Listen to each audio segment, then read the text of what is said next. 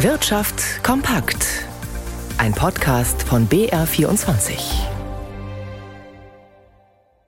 Im Studio Dirk Filzmeier. Die Bundesregierung hat zum ersten Mal eine umfassende China-Strategie beschlossen. Sie soll künftig im Umgang mit der Volksrepublik den Handlungsrahmen bestimmen. China ist Deutschlands größter Handelspartner. Die Strategie klärt sicherheitspolitische Fragen ebenso wie Fragen der Wirtschaftsbeziehungen und des Wissenschaftsaustausches.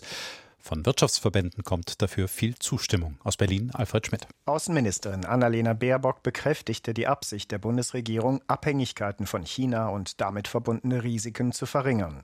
Mit Blick auf deutsche Wirtschaftsaktivitäten in China kündigte die Ministerin einen Kurswechsel an. Unternehmen, die in China engagiert sind, sollten sich künftig nicht mehr im bisherigen Maß darauf verlassen, dass sie bei riskanten Investitionen notfalls auf staatliche Unterstützung zählen könnten. Klare Worte findet das Papier mit Bezug auf chinesische Spionagetätigkeiten gegen Deutschland. Diese seien im Begriff stärker zu werden, so das Papier, insbesondere im weltweiten Datennetz. Und dagegen werde die Bundesregierung einen harten Kurs einschlagen. Bei den Themen Menschenrechte und Einflussnahme Chinas auf andere Länder formuliert das Papier, die Bundesregierung sehe dies mit Sorge. Ansonsten betont die China-Strategie an vielen Stellen das große Interesse der Bundesregierung an weiterhin guten Beziehungen zu China. In einer ersten Reaktion bekräftigte der Bundesverband der deutschen Industrie, BDI, er begrüße das Papier grundsätzlich. Wolfgang Niedermark, Mitglied der BDI-Geschäftsführung, merkte allerdings an, die China-Strategie sei an vielen Stellen noch wenig detailliert, etwa mit Blick darauf, was sie konkret für deutsche Investitionen in China bedeute. Im Wirecard-Prozess ist mittlerweile rund die Hälfte der 100 angesetzten Prozesstage vorbei. Seit sieben Monaten wird in München verhandelt. Drei Angeklagte, darunter der frühere Firmenchef Braun, müssen sich dem Vorwurf stellen, sie hätten bandenmäßig betrogen, Bilanzen gefälscht und Finanzmärkte manipuliert. Heute hat die Verteidigung von Markus Braun mehrere hundert Beweisanträge gestellt.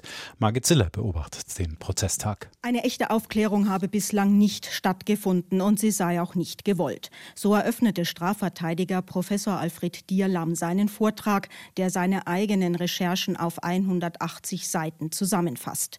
Wiederholt hatte Dierlam im bisherigen Prozessverlauf dargelegt, dass das Drittpartnergeschäft von Wirecard existiert habe.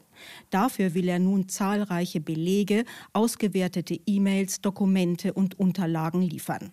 Dies soll seinen Mandanten Markus Braun entlasten und dessen Position untermauern, er sei das Opfer und nicht der Täter gewesen. Die Staatsanwaltschaft und auch der Insolvenzverwalter waren bislang der Auffassung, das Drittpartnergeschäft habe es nie gegeben. Dierlam will Konten bei der Wirecard Bank aufgespürt haben, die die These von Asiengeschäften mit dreistelligen Millionenbeträgen untermauern sollen. Über Parallelstrukturen sei dieses Geld aber nicht bei Wirecard gelandet, sondern hinter Brauns Rücken abgeflossen. Die Verschiebung der Geschäfte zu den Drittpartnern habe bei Wirecard zu einem massiven Ertragsschwund geführt. Dies hätten der flüchtige Vorstand Jan Marschalek und der Mitangeklagte Oliver Bellenhaus möglichst lange vertuschen wollen. Es gebe keine Hinweise, so Dierlam, dass sein Mandant Markus Braun in diese Machenschaften eingebunden war. An den Devisenmärkten hat der Eurokurs mal wieder deutlich zugelegt. Gabriel Wirth hat für uns die Finanzmärkte heute Nachmittag im Blick. Was stärkt denn den Euro gerade so? Die Gemeinschaftswährung profitiert aktuell von einer Dollarschwäche und das hat vor allem mit dem nachlassenden Preisdruck in den USA zu tun.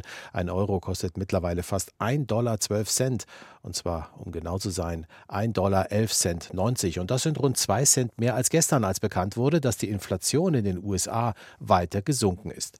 Heute Nachmittag haben weitere Preisdaten das Bild einer nachlassenden Teuerung in den Vereinigten Staaten gestützt, denn sie zeigen, dass die Erzeugerpreise kaum noch steigen und diese gelten als ein frühes frühes Signal für weiter nachgebende Verbraucherpreise. Am Markt wird zwar auf der nächsten Zinssetzung der US-Notenbank Ende des Monats fest mit einer Erhöhung der Zinsen gerechnet, doch weitere Zinsschritte danach werden zunehmend in Zweifel gezogen, was den Kurs des Dollar eben deutlich belastet hat. Andererseits hilft das den Börsen. Der Dow Jones steigt aktuell um 0,2 Prozent und das wiederum stützt auch die Kurse an den deutschen Börsen. Der DAX kann hier weiter Boden gut machen. Er klettert um 0,1 Prozent Prozent nach oben auf 16.159 Zähler.